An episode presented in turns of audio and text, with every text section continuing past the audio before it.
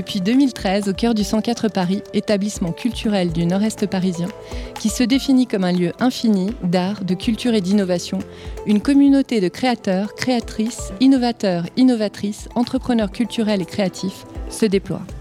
Travaillant au quotidien dans un lieu atypique, bouillonnant et inspirant, ils ont choisi d'innover et d'inventer de nouveaux métiers. Qui sont ces jeunes entreprises culturelles et innovantes? Comment sont-elles accompagnées? Quelles sont les énergies qui animent cette communauté? Découvrez les voix de 104 Factory, l'incubateur du 104 Paris.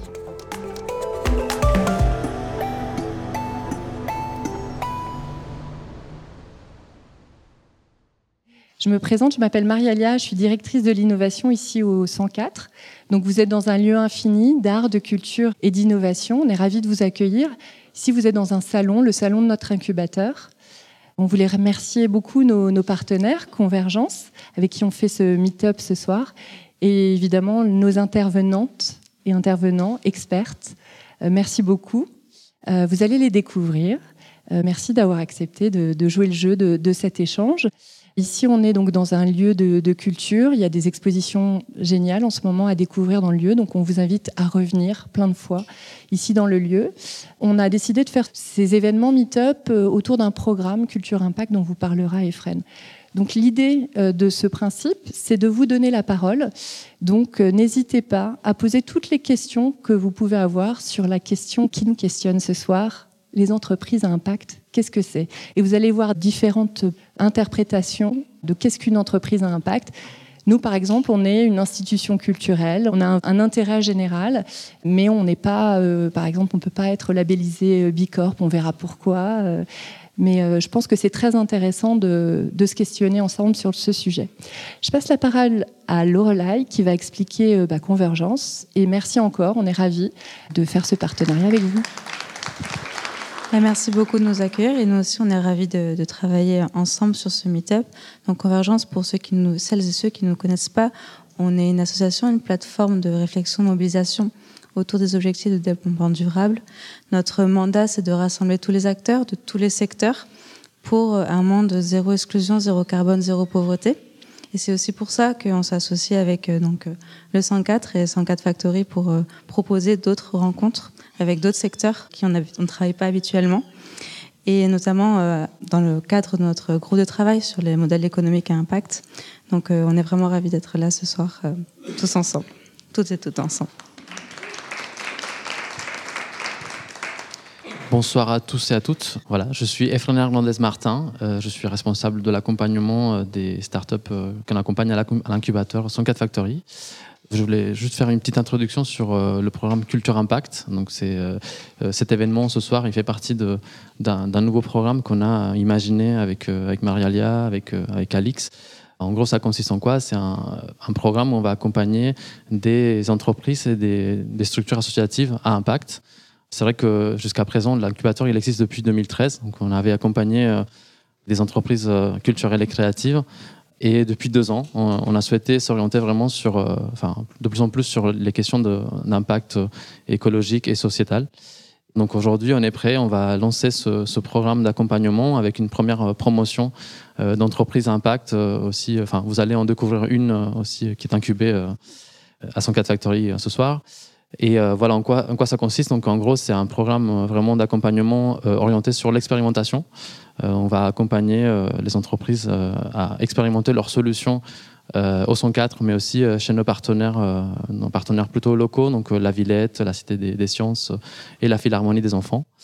Donc on va créer vraiment un programme spécifique pour ces, entreprises-là. c'est aussi un programme événementiel, donc aujourd'hui vous en faites partie. Euh, donc vraiment, c'est, Meetup, il fait partie de, ce programme. Et puis aussi un programme de formation pour les professionnels de la culture qui souhaitent euh, voilà, euh, se former sur ces questions de transition écologique. Je pense que le mieux, c'est de donner la parole aux intervenants et intervenantes, et voilà, de faire un petit tour de table. Donc, je vous invite à prendre vos micros, nous parler un petit peu de vous. Merci. Bonjour à toutes et à tous, bonsoir. Je suis ravie d'être là, merci pour l'invitation. Je m'appelle Mathilde Fermot et depuis deux ans, je travaille chez Bilab France. Bilab France, c'est la branche française de l'ONG internationale Bilab qui euh, développe le mouvement Bicorp dans le monde. Notre rôle chez Bilab France, c'est de développer d'animer la communauté d'entreprises certifiées Bicorp, donc en France, et de promouvoir notre vision de l'économie. moi, je suis responsable de la certification chez Bila France. Et donc, mon rôle, c'est d'être le point de contact principal de toutes les entreprises qui s'intéressent de près ou de loin à la certification et de les guider dans ce chemin-là, de leur donner toutes les ressources pédagogiques euh, nécessaires à appréhender nos standards, se les approprier et aller vers la certification. Bonsoir, moi je suis Florence Bétinger, je suis la cofondatrice et présidente d'une euh, on va dire une PME à impact euh, qui s'appelle Gobi.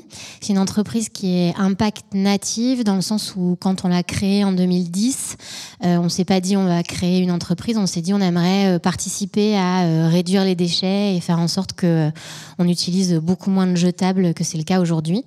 Et donc, on a décidé de proposer aux entreprises d'arrêter les gobelets, les bouteilles jetables et de les remplacer par des bouteilles réutilisables, des gourdes, et ça paraît fou, mais c'était la discussion qu'on avait en arrivant. Il y a 12 ans, euh, les gens se posaient même pas la question. C'était une habitude tellement ancrée qu'on ne se posait pas la question. Donc on a vu tout ce sujet évoluer, et puis euh, j'entrerai dans les détails après aussi du côté impact qui se fait aussi dans les valeurs et dans la façon de faire euh, les alternatives aux problèmes qu'on veut résoudre. Et je suis ravie d'être là, évidemment. je sens que c'est pour moi. Je voyais le regard appuyé. Merci beaucoup de l'invitation. Je suis ravie d'être là. En plus, je retrouve euh, des camarades de jeu que j'aime beaucoup, donc c'est très plaisant. Euh, je suis Elsa Dacosta Grangier. Je suis la directrice générale d'une ONG qui s'appelle Ashoka, donc de la branche française d'Ashoka. Euh, Ashoka, c'est la plus grande communauté d'innovation sociale dans le monde, puisqu'on fédère aujourd'hui depuis 40 ans 4000 entrepreneurs sociaux. En France, 75, donc je change d'échelle hein, quand même pour vous donner un ordre d'idée. Euh, la particularité des innovateurs sociaux que nous accompagnons, c'est que ce sont des structures euh, euh, non for profit, donc ça c'est aussi important de le dire. en termes d'impact, ça change aussi un tout petit peu les choses et on, est sur des innovateurs sociaux qui déploient ce qu'on appelle pompeusement euh, pardon, une approche systémique du changement, c'est-à-dire d'être capable d'aller résoudre un problème de société euh, majeur comme euh, l'accès à l'éducation, l'accès à l'emploi, l'accès à, à l'alimentation durable, aux soins, etc., en changeant drastiquement aussi les politiques publiques je prends un tout petit exemple peut-être et après je, te laisserai euh, la parole. On parlait des 10 ans pour Gobilab du changement de mentalité. Je prends souvent un exemple qui est la loi E20 qui interdit de fumer dans les lieux publics. Elle a 30 ans cette loi aujourd'hui et voyez à quel point aujourd'hui ça choque tout le monde qu'on puisse fumer dans un lieu public et quand la loi est sortie, il y a eu une espèce de tollé euh, tellement on a du mal aussi à faire passer ce genre de changement. Donc euh, la, main du législateur parfois elle est fondamentale pour pouvoir accélérer ces changements mais la, la voie des récits et des discussions comme celle-là, elle est aussi aussi fondamentale parce que ce sont des petites graines comme ça qu'on sème pour euh, avoir ce fameux impact dont on parle sur les mentalités et, arriver à une transition juste et, durable pour tout le monde. Voilà. Donc, je m'appelle Morgane Moinet, je suis le directeur général du bureau d'études Remix. Merci euh, pour l'invitation. Très content d'être là. J'ai un peu l'impression de jouer à domicile ou d'être à la maison, puisque on a la chance d'être incubé par le, la 104 Factory. Donc le bureau d'études Remix, qu'est-ce qu'on fait? On accompagne les professionnels du bâtiment dans l'utilisation de matériaux d'occasion plutôt que de matériaux neufs, pour vulgariser et pas trop rentrer dans la technique. Et on se définissait pas comme une entreprise à impact à la création. On avait un sujet qui, donc, je suis associé avec des architectes qui ont leur bureau juste au-dessus, euh, une agence d'architecture qui travaille pas mal sur les questions environnementales. Et on a plutôt créé cette entreprise parce qu'on était très intéressé par le sujet réemploi, euh, que c'était un sujet qui collait avec euh, nos valeurs humaines avant tout et après avec euh, ce qu'on considère aussi comme une responsabilité en tant que concepteur, qui est d'apporter une réponse à la problématique de la gestion des déchets par le secteur du bâtiment aujourd'hui. Au moment de la création, on s'est pas dit ah, tiens on va, on va, monter une boîte à impact. On s'est dit on va créer un outil pour résoudre un problème qui nous semble euh, qui nous semble important, enfin auquel il nous semble important d'apporter des réponses. Et puis euh, et puis aujourd'hui il y a des gens qui qualifient notre travail comme comme comme enfin ou qui nous qualifient d'entreprise à impact. Ça nous plaît bien, mais c'était pas l'objectif initial. Euh, voilà. Donc volonté d'agir et d'apporter une réponse à des problématiques, des problématiques environnementales qui nous, qui nous concernent au plus haut point individuellement euh, au sein de, cette entreprise. Merci à vous quatre. Du coup, euh, comme le disait Mariala, c'est vraiment un format où on va, vous allez poser des questions. N'hésitez surtout pas. Et peut-être pour lancer en fait ça et poser la première question qui est toujours la plus dure, je vais vous demander à tous les quatre de, de peut-être nous présenter votre vision de l'entreprise impact, comment vous le définissez et peut-être du coup faire l'ordre inverse. Je te redonne la parole, Morgane. ben, en fait, moi, je m'étais jamais posé la question de l'entreprise à impact jusqu'à hier soir. Et j'ai une petite routine le soir quand je me couche, c'est que je regarde mon agenda du lendemain. Et là, j'ai vu, tiens, je vais parler de l'entreprise à impact, faut que j'y réfléchisse un peu. Donc je me suis couché hier soir avec ça, et ce matin, je me suis réveillé et j'ai pris mon petit carnet et j'ai écrit deux, trois trucs. La première chose, c'est quand même cette question de, on habite sur une surface finie et on a du mal à se le représenter. Donc c'est, on vit sur 510 millions de kilomètres carrés, euh, dont 148 millions euh, qui, sont euh, des, terres, des terres. Donc c'est 29% de la surface. Donc ça, faut bien l'avoir en tête quand même. C'est qu'on se représente pas ce truc-là parce que c'est très grand, mais en fait, on vit sur une toute petite bille.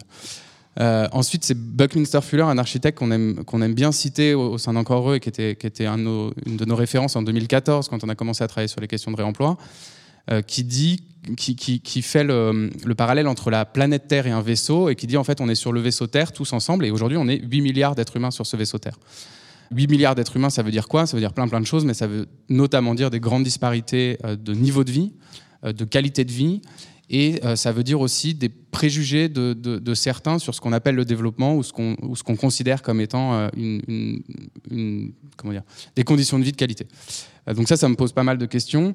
Et puis après, j'ai toujours en tête, après avoir eu en tête cette métaphore du vaisseau Terre, j'ai toujours ce, truc dans, les avions ou, dans, les, mauvais films de crash d'avion où vous entendez préparez-vous à l'impact et tu te dis tu es dans un, avion en train de se cracher et on te dit de te préparer à l'impact. Qu'est-ce que ça veut dire? C'est absurde en soi. Et aujourd'hui, je pense que la situation de, notre, planète ou de la communauté des humains, on est bien dans cette situation-là, c'est qu'on voit arriver un impact, euh, une chute. On entend euh, beaucoup parler de, des questions d'effondrement à toutes les sauces et, en parlant de plein de sujets. Et finalement, je pense qu'on n'est plus dans essayer d'éviter l'impact, mais on est bien dans essayer de préparer l'impact.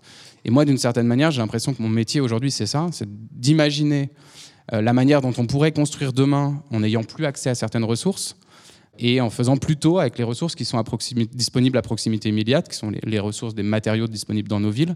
Donc ça, ça me questionne. Et puis, euh, voilà, entre autres choses, donc, les, synonymes de la notion d'impact, il y a la, question de, choc, de destruction, de fin et quelque chose d'assez violent, mais il y a aussi la, notion de rebond ou de renouveau derrière ça. Euh, et puis euh, aussi la question de l'action positive, qu'elle soit sociale ou environnementale. Donc ça, c'est plutôt un, propos liminaire assez général. Et après, il y a la question de l'entreprise dans tout ça. Et nous, on aborde, en tout cas moi, j'aborde l'entreprise pas comme une fin en soi, euh, mais comme un outil, ou plutôt comme une boîte à outils. Et dans cette boîte à outils, on met un ensemble de choses, des compétences, des personnes, qui permettent d'atteindre un objectif. Et donc nous, notre objectif aujourd'hui, c'est d'aider le secteur du bâtiment, au sens large, à réduire son impact environnemental et à apprendre à construire d'une manière qui soit euh, plus souhaitable pour euh, le, grand H des humains, en tout cas j'espère. Donc ça, c'était euh, un peu les, grandes idées. et puis, il y a quand même des, sujets de paradoxe. Il n'y a, pas longtemps, je fais une, conférence, une prise de parole comme ça aux Pays-Bas, et puis un étudiant plutôt avisé qui me dit, mais vous n'avez pas l'impression de ne pas être à l'échelle du problème? Et effectivement, aujourd'hui, on est 7 chez Remix. Et quand on parle des déchets du bâtiment, bâtiment travaux publics, on parle de 227 millions de tonnes par an en France. Oui, on n'est pas à l'échelle du problème. C'est un fait absolu. Euh, on essaye de s'en approcher. Et là vient le deuxième paradoxe. Euh, mais finalement, est-ce que vous essayez pas de résoudre le problème avec l'outil qui a causé le problème, qui est euh, globalement l'entreprise et le capitalisme et la volonté de croissance à tout prix? Donc là, il y a un paradoxe auquel je ne sais pas apporter de réponse. Mais aujourd'hui, le meilleur outil que j'ai trouvé pour apporter une réponse à cette problématique des déchets, c'est l'entrepreneuriat. Et le meilleur outil que j'ai encore sous la main euh, pour s'approcher de l'échelle du problème, ça s'appelle la croissance, et c'est un peu dégueulasse. Euh, voilà. Et, euh, et, je vais avoir fini pour mon propos liminaire. J'ai peut-être un dernier point, et, je vous passe la parole, je suis peut-être un peu long, excusez-moi. Un, un, point qui est extrêmement important, je pense, c'est la question du techno-optimisme, qui est probablement l'une des plus grosses conneries que l'humanité ait inventées. C'est-à-dire quand on regarde l'histoire euh, de l'humanité, globalement, on se démerde avec des cailloux pour faire tout ce dont on a besoin pour survivre jusqu'à pas très longtemps. Et puis en deux siècles, trois siècles, on, développe un ensemble de technologies. Et c'est le développement de cet ensemble de technologies qui amène à ce qu'on pourrait commencer à appeler le déclin de l'humanité. Euh, et il y a encore des gens qui pensent que développer des nouvelles technologies, euh, ça va nous permettre d'échapper à l'échafaud qu'on est en train de construire nous-mêmes. Alors qu'a priori, l'échafaud lui-même s'appelle la technologie. Donc il y a une grande question derrière ça, ça se discute, mais je fais partie des gens qui pensent que la technologie est une grosse part du problème et pas du tout la solution. et qu'il faut revenir à des solutions, notamment low-tech et à de la simplicité et à des solutions qui consomment moins d'énergie et un truc très simple qui est, qui est bah, d'avoir moins recours à la consommation. Je vais essayer d'enchaîner après cette thèse. ça va être assez compliqué. Ma vision de l'impact, la vision de l'impact euh, qu'a Ashoka, euh, bah, un impact, c'est un choc, en fait. Déjà, c'est un choc qui provoque un changement logiquement, si on va jusqu'au bout de la démarche. Et c'est pas que euh, Carglass et, le pare-brise, euh, parce que je vous rappelle la pub de Carglass quand même régulièrement. Mais moi, j'ai un peu de mal avec cette notion d'impact qui est extrêmement galvaudée, parce que certaines entreprises veulent limiter leur impact et d'autres veulent maximiser leur impact. Donc on finit par se demander euh, finalement de quel impact on parle. Moi, j'ai plutôt tendance à parler d'utilité en fait, et quelle est l'intentionnalité qu'on met dans les actions qu'on a envie de faire quand on s'aperçoit effectivement, comme tu l'as très justement explicité, que nous sommes dans un, non seulement dans un monde fini, mais surtout dans un monde qui a tendance à, accélérer euh, dans un système qui, euh, en fait, dysfonctionne euh, littéralement, puisqu'il crée des inégalités, il crée effectivement cette empreinte carbone qui fait que les écosystèmes meurent et que finalement on scie un peu la branche sur laquelle on est tous assis. bon, une fois que je vous ai dit ça, ça, ça vous donne un toute petite idée sur la manière dont Ashoka appréhende les choses. Euh, c'est-à-dire que pour gérer cette incertitude dans laquelle on, évolue aussi, on part du principe que la meilleure des réponses, ce sont ceux qui trouvent des solutions. Euh, et on a plutôt tendance à aller encourager les entrepreneurs sociaux qui trouvent des solutions à des problèmes de société et qui ne sont pas en train de se dire de créer un nouveau marché qui va limiter un impact, mais au contraire de déjà s'occuper de réparer euh, ce qui dysfonctionne de, manière majeure. Et quand on parle d'approche systémique du changement, parce que c'est comme ça qu'on évalue aussi l'impact, euh, dans les entrepreneurs sociaux qui sont sélectionnés par Ashoka chaque année, c'est un process de sélection très drastique, très difficile. Je vous ai déjà donné un critère d'éligibilité qui était d'être dans un mode associatif, déjà, ça c'est important. C'est-à-dire que une, même, même un agrément ESUS d'une entreprise peut malheureusement pas encore concourir euh, pour devenir fellow Ashoka. J'espère que ça changera parce que la vision euh, américano-centrée n'est pas forcément euh, celle qu'on peut avoir en Europe et, en France. Donc j'espère que je ferai changer les choses là-dessus. Mais tout ça pour vous dire qu'il y a cinq critères fondamentaux qui nous permettent de faire rentrer un entrepreneur social dont on va estimer qu'il va avoir de l'impact dans la cohorte Ashoka. Les trois premiers sont des critères assez basiques, je dirais, quand on décide euh, d'incuber quelqu'un pendant trois ans euh, financièrement et à vie après en termes d'accompagnement. Ça, c'est aussi une grosse différence euh, d'Ashoka comparativement à d'autres organisations. Donc les premiers, c'est un, la fibre entrepreneuriale. Est-ce que le porteur de projet il a une vraie fibre entrepreneuriale? Deux, est-ce que son idée est nouvelle? Et dans idée nouvelle, c'est pas forcément une nouvelle technologie, c'est aussi une façon d'appréhender le problème qui va être innovante. Et trois, est-ce qu'il fait preuve de créativité aussi pour dérouler un peu toute sa pensée? Donc ça, c'est des critères assez normaux quand on, quand on sélectionne quelqu'un. Après, vous avez deux critères qui sont très spécifiques à Ashoka. Un premier critère qu'on appelle la fibre éthique. Alors, quand je vous dis ça, il faut que il n'ait jamais été euh, embêté par la police, etc. Non, non, c'est même pas tant ça. C'est que la fibre éthique, elle se juge à la manière dont l'entrepreneur social est habité par le problème auquel il s'attaque, de telle sorte qu'il va jamais lâcher tant que, en tout cas, une petite partie du problème n'aura pas été résolue. C'est ce qui nous permet de vous dire qu'aujourd'hui, 90% des entrepreneurs sociaux qui sont soutenus par Ashoka sont toujours à la tête de leur innovation sociale. Et ça fait, je vous rappelle, 40 ans qu'Ashoka existe. Pourquoi? Parce que quand on décide de s'attaquer au système, quel que soit le système ou le sous-système auquel on s'attaque, l'éducation, la santé, l'accès au logement, l'accès à l'emploi, bah, ça prend pas. C'est pas une licorne qui fait euh, x2 en deux jours parce qu'on a mis plein d'argent dedans. C'est vraiment un sacerdoce et c'est très très long. Donc on a besoin d'avoir des typologies d'entrepreneurs qui vont embarquer avec eux et qui vont avoir de l'impact aussi sur leur partie prenante, parce que ça aussi c'est extrêmement clé dans la démarche d'Ashoka sur la partie approche systémique du changement. Le dernier critère, c'est l'impact systémique. Donc ça veut dire qu'on va aller chercher des entrepreneurs qui vont déjà, dans leur manière d'appréhender le problème, développer ce qu'on appelle l'approche systémique du changement quelques notions pour essayer d'être plus prosaïque pour vous, euh, parce que c'est pas toujours évident euh, d'avoir ces, termes un peu abscons. Euh, un, ça veut dire quelqu'un qui va mapper son problème, identifier son problème et voir toutes les parties prenantes qui interagissent parce qu'on est dans un système, vous le savez, avec des interdépendances, des relations dans tous les sens.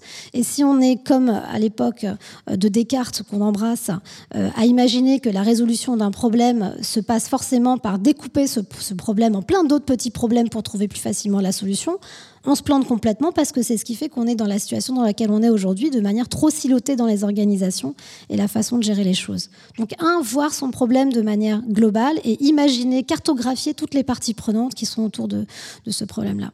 Deuxièmement, développer une posture de leadership qui est complètement antithétique avec toutes celles qu'on nous a apprises depuis que nous sommes à l'école, c'est-à-dire la compétition, la concurrence. Ça ne fonctionnera pas de cette manière-là. Il faut être dans une posture de coopération, justement parce que je vous le rappelle, si on a mappé notre système, on s'aperçoit qu'il y a plein d'acteurs qui, pour diverses raisons, prennent des décisions différentes, mais avec lesquelles on a besoin de pouvoir s'exprimer euh, de manière réfléchie il, y en a, beaucoup d'autres, mais en tout cas, j'insiste sur ces, ces trois-là. Vraiment diagnostiquer son problème, voir les causes racines du problème auquel on s'attaque, ça c'est fondamental aussi. Être en posture de coopération. Et la dernière chose, ça va être d'encapaciter les personnes qui subissent le problème parce que ça va révéler leur pouvoir d'agir de telle sorte qu'elles aussi, elles vont participer à cette mécanique innovante, positive de résolution du problème, et on va leur fournir les bonnes idées, les bonnes façons de faire pour qu'elles-mêmes soient complètement autonomes et soient dans une démarche apprenante avec nous, parce que ce qui compte, ça va être le chemin, évidemment, plus que l'objectif. Et parfois, on peut être assez euh, surpris de voir que la manière, en fait, dont on s'attaque à un problème, parce qu'on fait intervenir des personnes qui estimaient qu'elles n'avaient pas voix au chapitre, parce qu'elles étaient invisibles, euh, souvent on les appelle des bénéficiaires. Nous, on lutte contre ce, jargon-là euh, chez Ashoka. On parle de parties prenantes. Vraiment, c'est parties prenantes qui, peuvent nous donner une vision du terrain qui est complètement occultée la plupart du temps. Vous le voyez dans les médias, vous le voyez auprès des politiques. Et si on ne va pas au contact du terrain, forcément, on aura une résolution du problème qui va être parcellaire et, à côté. Donc, ça, voilà, c'était simplement pour vous donner aussi une notion de ce que c'est pour nous euh, l'impact, qui en fait s'apparente très très fortement à une notion d'utilité et d'intentionnalité pour résoudre les problèmes de société. Moi, je vais être beaucoup plus terre à terre, je pense. Euh, L'entreprise à impact, déjà, moi, ça m'a, ça a pu résoudre un problème clé dans ma vie, c'est-à-dire que j'avais besoin de gagner ma vie et de trouver du sens dans ce que je faisais. Euh, j'avais été beaucoup euh, en agence, conseil, stratégie, etc. Il y avait des clients sur lesquels je trouvais l'intérêt intellectuel, etc. Mais j'avais vraiment un, un problème de de justesse, d'alignement. Et c'est ça. Il y a un moment même où ça, physiquement, ça a commencé à m'attaquer. J'étais vraiment pas bien. Et donc euh, de, créer cette entreprise euh, pour euh, avec une utilité et je, te rejoins, je pense que c'est le premier point quand on cherche à avoir de l'impact, c'est je crée pas un produit pour me faire plaisir, mais en fait à quel usage, à quel besoin je réponds. Le mien c'était de toute façon tout le monde aura toujours besoin de s'hydrater, de boire de l'eau tous les jours au bureau. Comment on le fait aujourd'hui? On le fait d'une manière complètement merdique.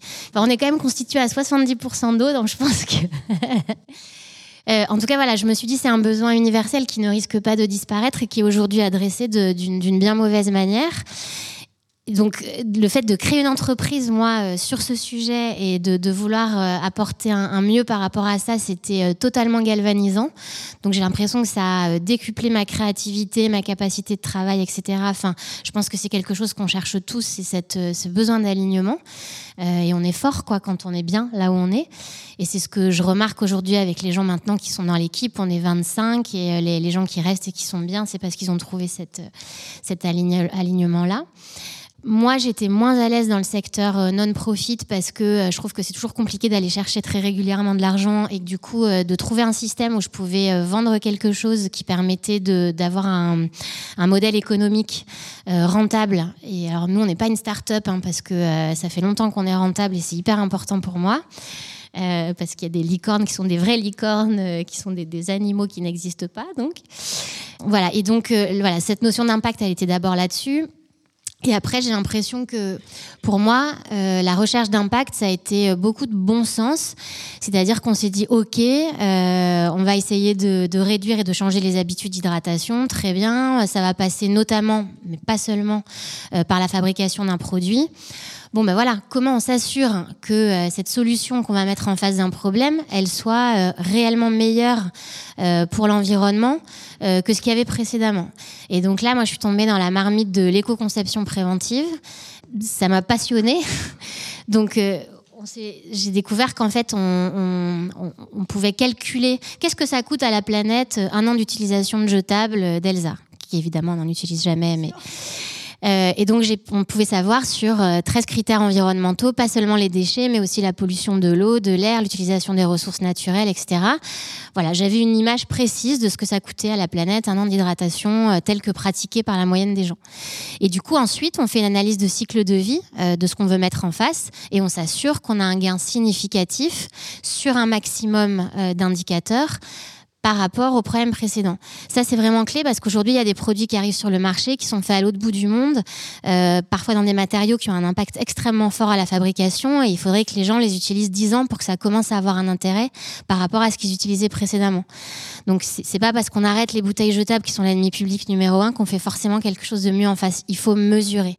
Et ça dépend de ton usage aussi. évidemment, tout ça n'est pas si simple. On aimerait tous qu'en fait, il y ait le bien et le mal. Ça, c'est super et ça, c'est pourri. Et en fait, évidemment, non. Donc, euh, je trouve que voilà, cette euh, l'analyse, euh, enfin l'éco-conception préventive, l'analyse environnementale, elle est clé pour pour être sûr que ce qu'on fait, ça va dans le bon sens. Et après, on s'est posé une autre question qui m'a paru moi aussi à l'époque être du bon sens, qui était ok, bah si on doit faire des produits, on les fabrique où? On va en vendre un maximum euh, là en région parisienne dans des sièges d'entreprise ou en tout cas euh, sur notre marché domestique, ça serait déjà pas mal. Bon, ben, on va les faire le moins loin possible. Et on a réussi à faire en France. Après, on s'est dit, bah tiens, il faut préparer les commandes. Ah bah il est possible de travailler avec des acteurs dans l'insertion sociale ou avec des personnes en situation de handicap. Et là, du coup, moi, ça résout un peu mon sujet qui est, mais oui, mais finalement, produire et croître, c'est mal. Euh, mais c'est ce que j'ai trouvé pour gagner ma vie et puis acheter des habits à mes enfants. Euh, mais du coup, de se dire, OK, bah, je crée de la valeur économique, parce que pour le moment, quand même, il faut bien que les gens aient un emploi et qu'on en crée. De se dire, je crée de la valeur économique locale à côté de chez moi, et notamment pour des personnes euh, loin de l'emploi. Euh, bon voilà, ça me semble, je réponds à un besoin qu'on aura toujours de la façon la plus sobre possible sur le plan environnemental et en créant de la valeur économique locale et notamment solidaire. Voilà, c'est ça, moi, ma définition concrète et quotidienne euh, de, l'impact. Moi, je commencerai par rebondir sur ce que tu as dit euh, et l'importance de savoir mesurer ses impacts. Nous, on est un organisme de standard. Donc, notre raison d'exister, c'est d'essayer de euh, comprendre quels sont les impacts d'une entreprise et aider ces entreprises à mesurer quels sont leurs impacts. Donc euh, cette question de quel est l'impact d'une entreprise, elle nous fait un peu vivre, elle nous anime au quotidien. Euh, nos standards, ils évoluent à peu près tous les trois ans depuis la création de l'ONG en 2006. Euh, on va avoir une nouvelle version là en 2024 qui va arriver et l'objet même de cette nouvelle version, c'est de se dire comment avec cette nouvelle version des standards, on arrive à clarifier ce que ça veut dire qu'une entreprise certifiée de Bicorp, donc ce que ça veut dire qu'une entreprise qui, dans notre sens, euh, limite ses impacts, voire a un impact. C'est toujours cette question-là de est-ce qu'on limite ou est-ce qu'on a un impact qui est difficile dans cette question de l'impact. Euh, la raison pour laquelle Bicorp a été fondée, c'est une histoire entrepreneuriale. Donc, euh, même si c'est pas mon histoire entrepreneuriale, ça résonne avec ce que vous racontez. C'est l'histoire de trois entrepreneurs aux États-Unis qui avaient créé une entreprise qui s'appelle End One, donc une entreprise d'équipement de basket qui avait intégré euh, dans cette entreprise un certain nombre de, valeurs euh, sociales, sociétales, environnementales, euh, qui avaient cherché à réduire leur impact au maximum et qui, pour des raisons financières, ont dû revendre cette entreprise, notamment face à la grosse concurrence de Nike.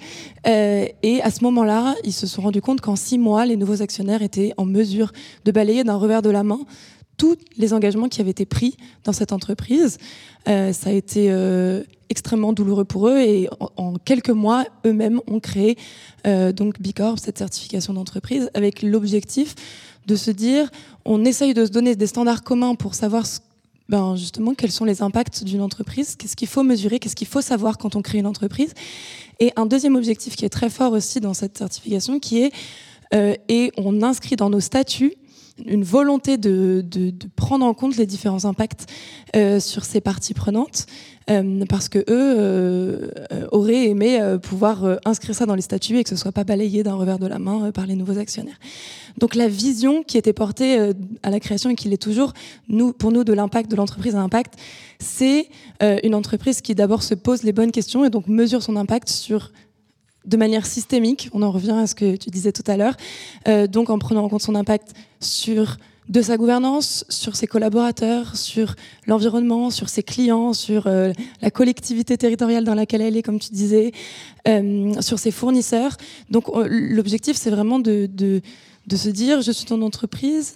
Au lieu d'avoir une vision court-termiste du profit au profit d'une seulement d'une petite partie prenante que sont les actionnaires, avec une vision très extractive aussi des ressources qui sont à sa disposition. Comment, grâce à la connaissance de son impact, grâce à la mesure de cet impact, on arrive à passer dans une vision qui est beaucoup plus long-termiste, qui bénéficie à toutes les parties prenantes de l'entreprise, donc euh, euh, des collaborateurs aux fournisseurs, en passant par euh, la société civile dans la collectivité territoriale, et qui a une vision beaucoup plus régénératrice, surtout des ressources euh, qui sont à sa disposition en tant qu'entreprise qui cherche à apporter un produit ou un service.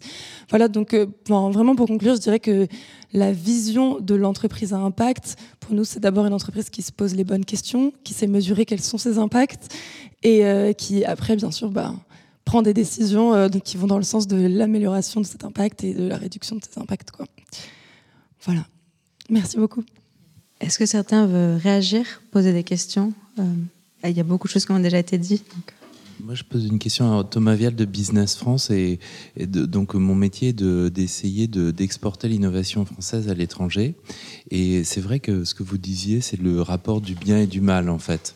Et en même temps, euh, il y a bien du bien et il y a bien du mal. Euh, enfin, il y a bien un zéro, il y a bien.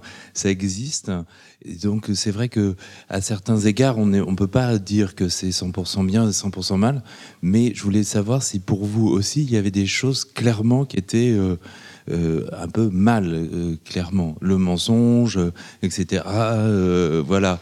Parce que après, dans l'argumentaire commercial, en s'éloignant, en se disant, en prenant la liberté de dire qu'il n'y a pas de bien de mal, ça peut être aussi un outil euh, utilisé par d'autres acteurs qui se disent ah bah de toute façon il n'y a pas de bien et de mal. Qu'est-ce que le bien?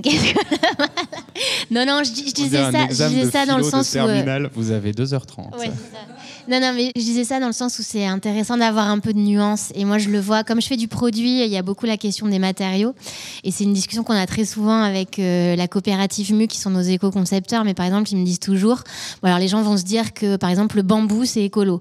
Bah, pas forcément. Si je veux faire, c'est ce qu'ils disent toujours, si je veux faire un banc euh, qui va durer 40 euh, ans sur la place de la République, il faut que je le fasse en béton, en fait. Parce qu'en bambou, ça va être pourri et cassé au bout de deux minutes. moi, par exemple, j'aurais pu avoir des, des matériaux biosourcés, mais ça tient pas au lavage, euh, c'est pas stable et tout. Enfin bref, c'est pour dire qu'en fait, il n'y a pas d'absolu euh, et que c'est toujours intéressant de se poser la question de quel est l'usage, euh, comment ça va être utilisé, combien de temps ça doit être utilisé et faire les arbitrages en fonction. Mais c'est vrai qu'on est un peu dans un monde où tout le monde aimerait avoir des réponses toutes faites sur ça c'est bien et ça c'est pas bien. c'est dans ce sens-là que je disais ça. Toute faite et rapide c'est aussi la, rapidité euh, et l'accélération de la prise de décision justifie le fait qu'on ne regarde pas les choses de manière globale et qu'on oublie complètement de limiter justement, de, voir, de prendre les meilleurs matériaux pour euh, faire en sorte d'avoir un impact qui va correspondre à la situation donnée. Une décision, c'est un pari, donc il y a un moment où on est aussi très limité, mais tant qu'on a réussi à avoir de manière assez exhaustive euh, euh, la cartographie de, de, l'incidence que vont avoir nos actions, bah, ça suffit. quoi. Et pour rebondir, un truc qui, qui, marche souvent pas mal, en fait, c'est prendre les trois phrases d'Edgar Morin, enfin les trois mots d'Edgar Morin qu'il donne quand il explique comment on doit faire face à la complexité et l'incertitude du monde. Il parle de nuances premièrement, parce que hein, c'est pas si simple que ça. Hein. Euh, mais Twitter nous enseigne pas forcément la nuance, donc je comprends qu'effectivement il y a parfois des biais qu'il va falloir qu'on résolve assez rapidement. Euh, la coopération, ça c'est vraiment, et l'humilité face aux situations aussi, parce que finalement on, ne sait jamais complètement, on, découvre tous les jours l'état infini de notre ignorance, quoi. Donc il y, y, a un moment aussi, il faut qu'on soit très sûr de ça, d'où l'intérêt d'être en coopération très très vite aussi. C'est peut-être une porte de sortie pour vous dans l'argumentaire, j'en sais rien. Euh, moi, je suis incapable de répondre à votre question. Ça, c'était pour l'humilité. Alors, non, mais certainement. Donc, j'allais un peu venir. C'est nous, on passe, on, est beaucoup à, on doit mettre en place beaucoup d'actions pour que les choses aient lieu. Et, donc pour que nos clients fassent réellement du réemploi. Parce que même quand ils sont très motivés, c'est pas toujours simple. Et le temps qu'on passe à agir pour que ça ait lieu, c'est du temps qu'on passe pas à mesurer l'impact. Donc nous, on, on, a de grandes difficultés à mesurer l'impact réel de nos opérations. On, y arrive et quand on le fait, on se rend compte qu'on a bien fait, on fait pas trop mal notre job. Et, des fois, on a des difficultés de prise de décision où la mesure d'impact, notamment carbone ou, de déchets évités, nous, nous sert à, décider ou à aider nos clients à le faire. Euh, mais en fait, on sait assez peu mesurer l'impact et on pourrait se dire, ah, un bureau d'études techniques, euh, c'est leur job, ils font ça tous les jours. Bah, pas tant que ça. Euh, et c'est un des axes de, de progression. Et euh, plus, moi, la question du bien et du mal, en ce moment, je me la pose beaucoup à titre personnel et dans ma manière de diriger l'entreprise en termes de radicalité. Avec qui on a envie de travailler? Est-ce qu'on peut se permettre de refuser de travailler avec certaines personnes? Quand on refuse de travailler avec certaines personnes, est-ce que ces gens-là vont pas aller faire le même projet avec quelqu'un d'autre et du coup faire un truc terrible euh, et que si on avait, euh, si on avait travaillé avec eux, on, aurait pu faire mieux? Et c'est là, et j'avais noté humilité, enfin j'ai renoté au moment où tu l'as dit, et c'est là que ça pose une vraie question d'humilité, c'est aussi qui sommes-nous pour dire non à des tiers? Et pour considérer que euh, bah, bah, finalement, euh, on, a un sujet en ce moment. C'est enregistré ça? On a un sujet en ce moment, mais très très, très concret. On a un, concessionnaire automobile qui nous appelle, il veut faire une concession automobile. Donc moi, la, première chose qui sonne dans mon cerveau au moment où j'ai la, personne au téléphone, c'est je ne veux pas travailler pour l'industrie automobile. Et puis après, je me dis, bon, de toute façon, sa concession, il va la construire. Euh, on a déjà plus ou moins travaillé pour l'industrie automobile. Mes associés ont fait le siège social de Michelin. Donc je me dis, bon, il y a plusieurs paradoxes. Donc là, euh, je ne suis pas en mesure de prendre la décision seul. Je vais demander à mes équipes, puisque c'est eux qui vont, euh, in fine, euh, bosser sur ce projet-là tous les jours. Et, on, depuis quelques mois, on, se dit, on a décidé de choisir les projets, parce qu'on on est dans une phase de développement où on peut petit à petit se permettre de le faire, ce qu'on faisait très peu au début, ou moins, ou différemment.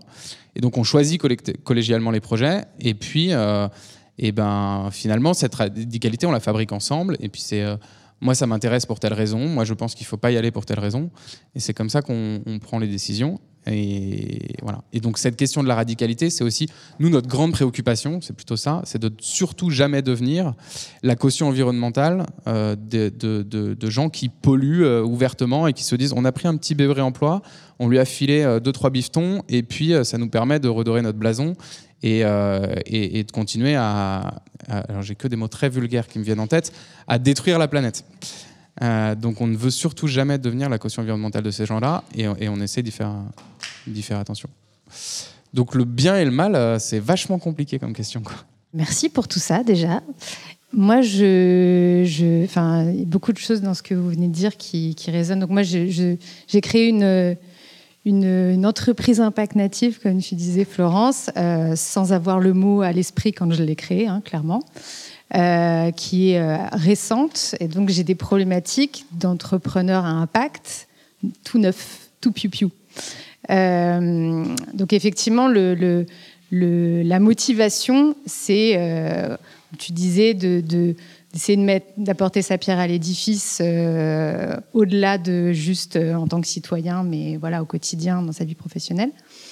Et, euh, et du coup, une fois qu'on est dedans et qu'on apprend effectivement toutes ces, ces nuances d'impact positif, d'impact négatif, de d'entreprise à impact, d'entreprise à mission, d'entreprise labellisée, Bicorp notamment, etc c'est voilà, on, nage un peu, hein, clairement. Enfin, moi, je nage un peu. Euh, bon, alors bien sûr, j'ai appris plein de choses, mais euh, la question que je me pose et que voilà que j'ai envie de, partager, c'est que j'ai l'impression que quand on, on essaye de bien faire justement avec bon sens au départ, tout simplement de façon un petit peu instinctive comme ça, en prenant en considération tous les aspects de ce qu'on a envie de proposer et, qu'on a envie de s'attaquer à un sujet et de changer les choses pour, euh, pour le mieux. Euh, en effet, dans un premier temps, ce qu'on est obligé de viser, euh, c'est la rentabilité pour survivre. Pour survivre, pour continuer à bien faire. donc ça, bah, c'est un sujet délicat pour tous les entrepreneurs du monde, je pense. Mais quand on est donc entreprise à impact, on a en plus à montrer pas de blanche un petit peu. Voilà, à, montrer, à, patte blanche. Euh, et montrer patte blanche, ça nécessite des ressources humaines, des ressources de temps, des ressources forcément aussi d'argent. Ça va avec. Euh, et du coup, euh, enfin, voilà, moi je suis la première concernée à me dire bon, alors j'aimerais bien être justement pour montrer patte blanche et montrer que j'ai je, vraiment créé cette entreprise pour bien, pour faire mieux sur sur le sujet qui m'occupe et pas juste pour dire je fais bien pour attirer les clients concrètement. J'aimerais bien, voilà, avancer sur le sujet Bicorp, avancer sur le sujet entreprise à mission, avancer sur SS, etc., etc. Et, et, je trouve ça très complexe pour les, les, jeunes entreprises à impact et celles que je vois autour de moi, que je connais, j'en connais quand même pas mal, qui sont euh, labellisées euh, de tout ça ou, presque ou d'autres, euh, sont souvent des entreprises qui ont, qui ont, qui ont perduré dans le temps, enfin qui ont, voilà, qui ont, qui ont réussi le pari entrepreneurial d'abord. Et du coup, je pense justement à tous ces gens qui parfois veulent bien faire, montrer pas de blanche dès le départ, mais n'ont pas forcément les ressources justement pour, pour montrer leur sincérité en fait. Enfin, c'est un, peu bête, mais c'est un peu ça. Donc euh, voilà, du coup moi ça m'intéresse un peu d'avoir à la fois le regard des entrepreneurs à impact qui bah, ont plus d'expérience et qui sont là depuis plus longtemps et qui du coup ont pu aller jusque-là. Et aussi bah, forcément de, du labellisateur Bicorp qui forcément doit, doit penser à ce sujet aussi, j'imagine. Voilà. Merci. Alors déjà, point 1, franchement, moi je trouve qu'on est tous hyper courageux parce que monter une entreprise, déjà monter une entreprise, la faire survivre, euh, la rendre rentable, euh, créer des emplois, payer des salaires à tout le monde, déjà, c'est pas facile. Et en plus, quand cette entreprise, elle doit être exemplaire euh, sur sa façon de fabriquer, les, les, conditions de travail qu'elle offre aux gens, etc., dans un monde où économiquement, en fait, rien n'est pensé comme ça. Euh, je me rappelle, c'était l'année dernière, euh, c'était l'événement de rentrée du mouvement Impact France, là. Et je sais plus qui nous disait Alors, euh, vous êtes à l'avant-garde, vous êtes les pionniers, merci. moi, j'étais là. Allez, c'est reparti. Donc, euh, ouais, franchement, c'est pas facile. Et je pense que du coup, c'est aussi très important d'aller chercher euh, tout ce qu'il peut y avoir comme aide, comme subvention, etc. Et donc, je pense que là, pour moi, hein, la première chose à faire, c'est que tu regardes euh, quels sont les, labels ou les certifications qui vont t'ouvrir des marchés ou te faciliter l'accès à certaines subventions, aides publiques, etc. Je pense qu'il faut être hyper pragmatique. On est dans un monde pour le moment où la prime, elle est totalement au vice c'est pas du tout à la vertu. Donc, je trouve que quand on est très vertueux, il faut aussi aller chercher euh, un peu d'aide euh, financière partout où elle est euh, accessible et je pense qu'il vaut mieux commencer comme ça. Tu vois, enfin, nous on a mis des années, on, avait fait Bicorp en 2015 et puis après c'était, plus dans les priorités de mes budgets. Potentiellement on y retournera, mais, là on a, on a commencé par aller rechercher l'agrément ESUS parce que j'avais tout pour et que c'est une condition d'accès à certains marchés publics. Enfin voilà, ça peut être des questions comme ça à se poser, je trouve assez pragmatique d'entrepreneur à entrepreneur où effectivement, euh, quand même, à the end of the day, il faut, euh, c'est une entreprise, donc euh, il faut que les indicateurs économiques soient sains, quoi. Je m'excuse par avance parce que je vais peut-être dire du mal des labels, mais c'est pas du tout une attaque personnelle. Et si un jour on présente un dossier Bicorp, il faudra oublier ce que j'ai dit là. C'est enregistré, je le rappelle. Enfin, moi, je suis plutôt un opposant des labels, au, label dans le secteur du bâtiment.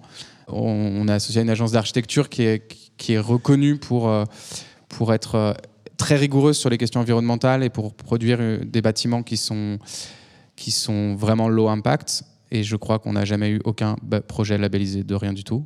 Peut-être que je me trompe. Et dans le bâtiment, c'est un outil marketing principalement, le label, et, et c'est du gros bullshit, hein, pour le dire clairement. Euh, et, je pense qu'en fait, on, se trompe un peu, c'est que c'est souvent un outil de communication, alors qu'il peut ouvrir des marchés, qui peut donner lieu à des accompagnements, et je, crois que c'est un peu différent les labels liés à l'entrepreneuriat des labels liés au bâtiment. Peut-être que je ça, ça peut structurer tes, statuts aussi, hein, dans le cadre des us et de sociétés à hmm. mission, il y a quand même, euh, tu, tu refais tes statuts. Euh. Donc, de mon, point de vue, en tout cas là-dedans, c'est que j'ai noté quelques maximes un peu euh, populaires, là, le better than doing ou euh, le mieux est l'ennemi du bien. Je pense que quand on monte une boîte, il faut faire des trucs. Et le seul truc qui fabrique notre légitimité, c'est pas l'étiquette du label qu'on va coller sur, le, sur la vitrine qu'on n'a pas parce qu'on est dans des incubateurs. C'est vraiment qu'est-ce que tu as livré et est-ce que c'est remarquable? Et si ce que tu as livré, les gens qui passent à côté ou qui voient ton produit ou qui voient ton travail se disent Ok, c'est hyper cool du point de vue social ou du point de vue environnemental, et eh ben tu as gagné un client de plus, tu vas construire ta rentabilité. Et il y a aussi ce truc de, du, temps et de l'énergie que tu peux mettre dans ton projet. C'est limité. Nous, ça fait trois ans qu'on a monté Remix et je me suis rendu compte au bout de deux ans qu'il fallait que je fabrique un nouvel équilibre entre ma vie professionnelle et ma vie personnelle. Et, donc, il y a un truc très important, c'est où on met notre énergie, je pense, dans les, dans les premières années. Euh, et c'est aussi où on met l'argent de l'entreprise. C'est deux choses euh, qui, vont vachement ensemble. Et probablement, en tout cas, moi, je pense qu'il faut donner la priorité à euh, livrer des choses. Fabriquer, construire et, délivrer. Et qu'il n'y a aucune meilleure preuve de ta légitimité, de ton investissement, de la qualité de, ce que tu fais que ça. Et puis une fois que tu as délivré des choses, bah, effectivement, tu peux demander à des tiers de, confirmer que ce que tu livres euh, a, les qualités que tu souhaites euh, divulguer. Et moi, ça me rappelle une petite anecdote de... À la fin de, mes études, on avait monté une association avec des copains. On voulait faire la même chose que Remix, mais on était pire que des piou-piou. On avait un diplôme dont on savait pas trop bien ce qu'on allait faire avec. Euh, et on a voulu monter une asso pour travailler sur le sujet du réemploi. Et moi, j'étais là, genre, ah, il nous faut un site, il nous faut un Facebook, il nous faut. Et on avait dans, le bureau un, pote qui a fait sciences politiques et qui, savait ce que c'était que de la communication. Nous, on avait fait archi, on nous apprend à communiquer, mais on nous apprend pas du tout à quoi ça sert et comment s'en servir. Et il me dit, mais attends, avant de communiquer, il faudrait peut-être qu'on ait des choses sur lesquelles communiquer. Euh, donc il faut qu'on fasse des choses et après on, en parlera et on dira que ce qu'on fait c'est bien, mais on va pas dire que ce qu'on fait c'est bien avant d'avoir fait quoi que ce soit. Donc je, pense qu'il y a ce truc quand on lance une boîte, il faut délivrer des choses, euh, démontrer la qualité de ce qu'on produit et ensuite effectivement on peut communiquer autour et, faire valider. Et je pense que la rentabilité et, la pérennité des, structures, elle est quand même fondamentalement liée. Euh, sauf si tu as un actionnaire qui te permet de dépenser plein d'argent, de fonctionner à perte pendant 10 ans, 15 ans, 20 ans d'essayer de devenir une licorne, mais je pense que ce n'est pas le cas des structures au sein de bah Après, moi, je suis d'accord, le meilleur label, c'est le bouche à oreille euh, de tes premiers clients euh, qui t'ont choisi pour tes engagements souvent et qui sont hyper heureux de dire Ah, mais je connais euh, cette petite boîte, elle a tel et tel engagement, et ta ta ta ta ta ta. C'est vrai. Rassurez-vous, de toute façon, je suis pas là pour faire la promotion du label, mais juste pour répondre euh, rapidement. Je comprends très bien le besoin de montrer patte blanche dans un monde qui manque vraiment de nuances, comme on disait, et qui euh, est un peu à la surenchère en termes de communication sur ces sujets-là. Néanmoins, euh, nous, notre objectif, c'est avant tout de fournir des outils de mesure pour des entreprises pour qu'elles puissent structurer leur politique, leurs pratiques avec euh, des outils qui leur sont euh, fournis gratuitement et qui leur permettent de, de, savoir un peu où aller sur des questions sociales, euh, sociétales, environnementales. Donc je pense que le label, enfin moi je rêve que toutes les entreprises viennent se faire certifier. non pas pour des raisons de marketing ou de communication, mais bien pour des raisons de ça m'aide à, me structurer. Je sais, alors Bicorp, ça c'est quelque chose d'important aussi, je sais que je vais faire partie d'une communauté d'entrepreneurs qui derrière vont avoir les mêmes objectifs de euh, d'amélioration continue de leur impact. Euh, il y a tout un tas de raisons d'aller chercher un label. Nous, on a des entreprises qui font ça pour améliorer leur marque employeur, d'autres qui ont vraiment besoin euh, de, se sentir entourées d'autres entrepreneurs qui ont les mêmes, euh, les mêmes considérations et donc elles trouvent ça dans la communauté, d'autres qui font ça euh, pour du marketing, d'autres parce qu'elles veulent lever des fonds et qu'en fait c'est super important aussi aujourd'hui parce que c'est pas que dans la communication euh, au niveau des, au niveau du grand public. Donc il y a, y a vraiment plein de raisons. Je pense qu'il faut se poser vraiment la question de est-ce que c'est utile pour moi? Est-ce que ça va m'apporter quelque chose en tant qu'entrepreneur? Et si c'est pas le cas, ne surtout pas le faire. Voilà, mais non, mais ce que je veux dire, c'est que ne pas le faire sur des parce qu'il faut montrer pas de blanche, mais le faire parce qu'on en retire vraiment quelque chose. On a des entreprises qui le font aussi parce que euh, ça redonne, et ça c'est pour des plus grandes entreprises, ça donne aussi un projet collectif à tous les collaborateurs. C'est des entreprises qui sont peut-être moins impact native aussi que les vôtres et qui vont se dire ben, comment j'arrive à fédérer tous mes collaborateurs autour de, autour de ces enjeux-là. Donc il y, a, toute une panoplie de raisons pour lesquelles on peut y aller. Je ne pense, enfin, sinon je suis d'accord avec toi. voilà. Et ça peut avoir du sens à un moment, et ne plus en avoir un autre moment comme euh, pour Gobi euh, par exemple. Nous on n'est pas vexés de ça, euh, c'est même l'objectif c'est d'accompagner quoi. Mais je trouve qu'il y a deux dimensions dans Bicorp en fait, il y a le questionnaire qui est accessible librement et gratuitement qui permet en fait de se tester et de se poser plein de questions sur des dimensions sur lesquelles on n'avait pas forcément réfléchi Tu nous, on, avait, on était très impact environnemental, social, on avait moins réfléchi à la partie gouvernance et tout ça. Donc ça nous a permis aussi de se dire, ah bah oui, voilà, et donc ça, permet d'avoir un questionnement un peu systémique, justement. Donc ça, c'est pas mal. Et du coup, comme on était allé au bout du questionnaire, on s'était fait certifier, ce qui est encore une autre démarche, et puis après, qui implique aussi, en fonction de ton chiffre d'affaires, de, payer. Et puis, euh, quand euh, la question s'est reposée deux ans après, exactement euh, comme tu viens de le dire, ça faisait pas partie de mes objectifs prioritaires à ce moment-là, en fait. Et là, on se dit, bon, ben voilà, maintenant qu'on a fait ESUS, Société à mission, Origine France Garantie, on peut revenir potentiellement dans Bicorp, mais c'était pas l'enjeu le plus stratégique pour moi, d'autant que je suis pas une marque grand public. Enfin, tu vois, on voilà. Non, mais on parle de la de l'impact qu'on a, mais là, le sujet, j'ai le sentiment aussi, il y a la labellisation, certes, mais il y a la mesure d'impact, en fait. À quoi ça sert de mesurer son impact c'est, Voilà.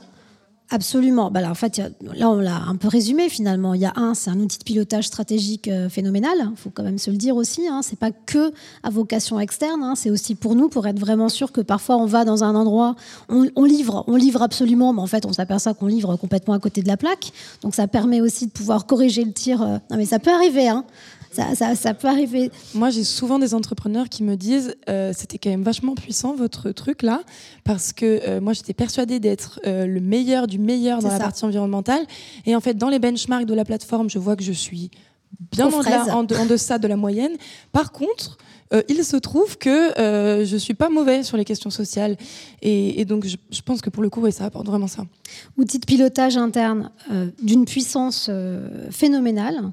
Et on pense contre soi, souvent. Après, on se dit, bah merde, je pensais que ça, ça allait bien fonctionner. C'est pas le cas, comme tu viens très justement de le dire.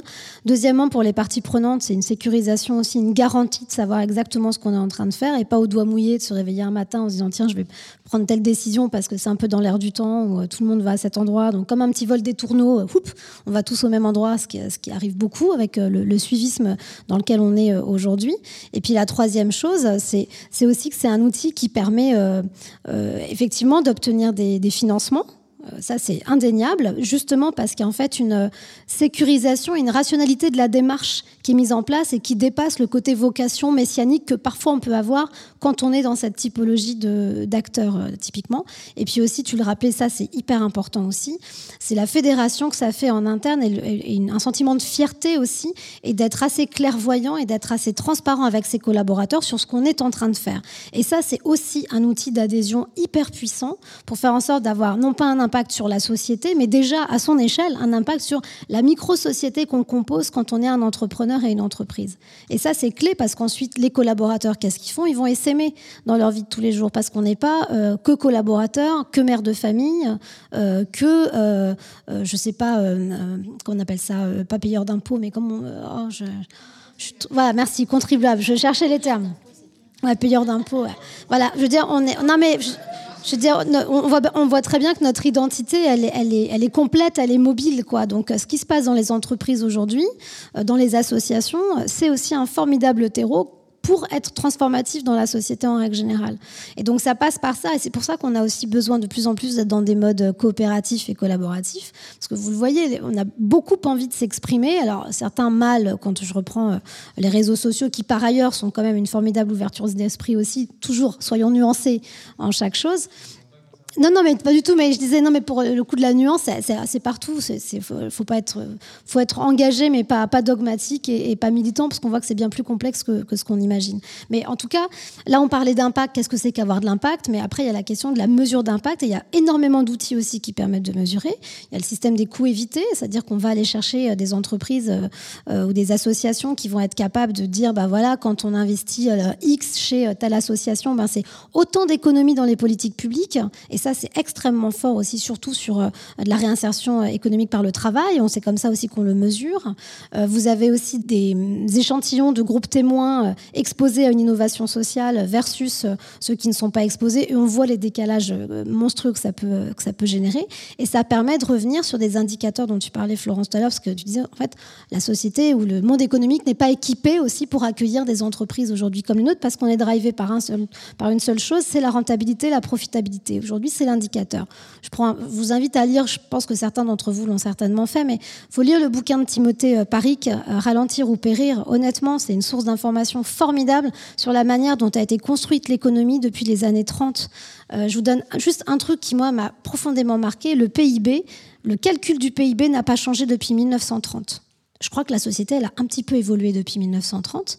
Ça veut dire qu'à l'époque, quand ils ont créé le PIB aux États-Unis, ils se sont dit, OK, on sort de la crise, il faut qu'on mesure à quel point les politiques publiques, elles sont impactantes pour le coup et qu'elles remettent un peu de croissance dans l'économie parce que c'était fondamental à ce moment-là, c'est contextuel. Et eh ben, ça n'a pas bougé. Aujourd'hui, on calcule la, la santé d'un pays au rapport à son indicateur de valeur de transaction, qui en plus lui-même évite complètement la valeur d'usage, n'est que sur du transactionnel et clairement pas sur du relationnel. Et on sait que notre, notre société aujourd'hui, elle tient aussi largement grâce au tissu associatif qui n'est que sur du relationnel. Donc quand on dit que l'économie sociale et solidaire, elle fait 10% du PIB, je pense qu'on se plante complètement parce que la manière dont c'est calculé n'est pas, n'est pas adaptée aujourd'hui au contexte dans lequel on est. Donc ça, c'est vraiment des choses sur lesquelles il va falloir qu'on travaille collectivement pour expliquer que la manière dont les choses sont pensées ne sont plus adaptées, en tout cas au modèle de société auquel on croit, dont on a besoin, ne serait-ce que pour assurer notre propre euh, pérennité. Et en ça, les outils de mesure d'impact, ils sont aussi euh, fondamentaux. Il faudrait tous les regrouper, que toutes les mesures d'impact de toutes, non mais c'est vrai, hein, euh, on puisse avoir une espèce de cartographie et aller voir la puissance publique et dire, bah voilà, en fait, sur le secteur de l'emploi, voilà ce qui se passe quand on est une entreprise à impact, une association, etc. Voilà ce qu'on fait, voilà l'économie qu'on représente aussi. Donc donnez-nous les moyens parce que c'est à vous, en fait, de mettre l'argent, les gros chèques, c'est à vous de les faire euh, concrètement pour aller, aller plus vite, quoi. Pardon, c'était le quart d'heure militant. Mais voilà, très bien. Non, mais je, termine rapidement. Mais euh, en effet, il y a donc euh, les sujets. Euh, je, disais pour ceux qui n'ont pas entendu que c'est notamment ce que portait Mouvement Impact France au moment des élections présidentielles, de dire essayons de d'aider ceux qui font bien plutôt que de taper sur ceux qui font mal, en gros. Et après, pour les questions de labellisation, le sujet, effectivement, n'est pas juste de communiquer, de dire oh, regardez, j'ai tel joli label ou tel joli label. Mais effectivement, euh, je pense que quand une entreprise a impact, on est toujours dans la recherche, dans la remise en question, dans le fait de trouver des nouvelles solutions sans arrêt, quel que soit euh, le sujet. Et on a besoin de se confronter justement à où j'en suis, qu'est-ce que je fais, comment je fais, etc.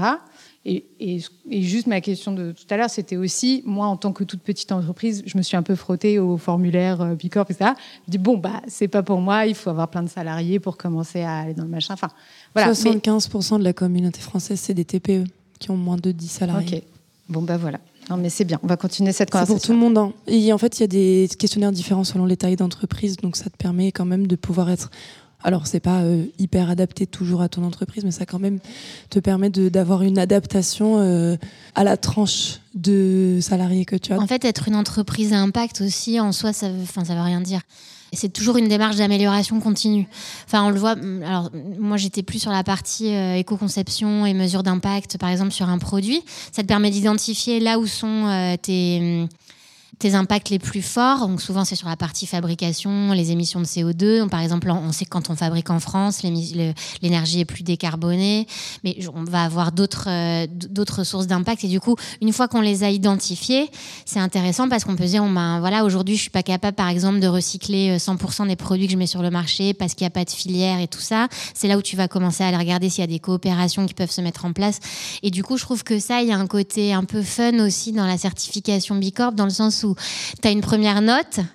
Souvent, elle était un peu vexée quand même. tu te dis, bon, voilà, là, je suis super sur ça. Puis tu te dis, ah, bon. Et du coup, il y a un truc où tu as envie aussi, euh, sur les années d'après, de faire mieux sur le questionnaire. Le côté bench aussi avec les autres entreprises, il est hyper sain sur les mêmes indicateurs parce que euh, bah, du coup, ça permet effectivement de se dire que le niveau de jeu s'est rehaussé sur tel et tel aspect. Donc euh, voilà, moi je trouve que ce côté note qui peut évoluer, moi j'avais vu des échanges houleux au moment de la certification, je, comprends pas là pourquoi j'ai ça. Et tout le monde m'a dit, voilà, entre la première note que tu as et après la note définitive, il y a souvent une différence. Mais j'aime bien cette idée d'être dans une démarche de progrès. Merci beaucoup, merci beaucoup à, vous quatre euh, d'être venus et d'avoir intervenu et répondu aux questions de tout le monde. Et je pense que ça fait déjà une heure qu'on discute et on va pouvoir terminer là. Est-ce qu'on a eu de l'impact sur vous déjà? Oui ou pas? Oui? Vous êtes entrepreneur, vous êtes entrepreneur, enfin oui. Mais qui êtes-vous? De ne pas faire de tour de table. Qui, qui êtes-vous, c'est vrai. C'est vrai que c'est pas juste, on ne s'est pas tous présentés, vous savez pas qui était en face de, de vous, mais c'est, je trouve que la discussion, elle est, elle est passionnante. On a envie de vous écouter encore plus, d'une heure d'échanger. Ce qu'on peut voir, c'est qu'on a tous, je pense, envie quand on entreprend, en tout cas nous on le voit dans, dans les entreprises qu'on accompagne, d'avoir du sens dans nos entreprises. C'est pas simple, la tâche elle est, elle est rude. Quand on est un, par exemple une, institution culturelle, on, accueille des, publics, on veut aussi nous être euh, toujours faire mieux et on a l'impression qu'on a une montagne à gravir. Mais finalement, les, les labels, euh, les initiatives, les projets, c'est des inspirations. Et, et comme vous dites, la coopération, l'humilité, se dire on va pas tout résoudre en. On, voit que vos entreprises, elles, ont du temps. Enfin, 2010, Gobi, et puis aujourd'hui, vous êtes là où vous êtes. Remix, ça fait trois ans. La, certification 2008. Euh, Ashoka, c'est 30 ans quand même. 1981, donc je suis un peu la vieille dame de l'équipe, moi. Mais ça, en fait, tout prend du temps, la transformation. Enfin, voilà, on a, on a besoin de se transformer. Et finalement, on a envie de vous inviter à poursuivre le dialogue. Alors, peut-être plus euh, avec les, les micros, continuer à réfléchir ensemble sur comment finalement construire des entreprises différentes, nécessaires, utiles dans ce monde fini, mais aux possibilités infinies, peut-être. Moi, j'ajouterais juste quelque chose dont on n'a pas eu le temps de parler, c'est dommage, mais la, la puissance de l'industrie culturelle pour la transformation de la société, elle est clé. Et, je pense que ce serait intéressant aussi qu'on se pose la question de la mesure d'impact de l'industrie culturelle pour les changements de pratiques, parce que ça, c'est souvent escamoté, je, trouve. En tout cas, pas de cette façon-là, parce que l'histoire des récits, on n'en a pas parlé, elle est fondamentale aujourd'hui aussi. Alors, je ne vais pas recycler mon truc du PIB, mais enfin, bon, pas loin quand même. Euh, mais ça, c'est vraiment des choses sur lesquelles il faut qu'on soit extrêmement vigilant et surtout en coopération et qu'on désolidarise pas ce qu'on est en train de faire nous de ce que euh, justement la puissance culturelle peut apporter pour raconter, non pas des choses nouvelles, hein, ce qui existe mais qui n'est jamais montré, qui est invisibilisé ou caricaturé. Quand tu as dit que le 104 n'était pas une organisation à impact, je me suis dit quoi?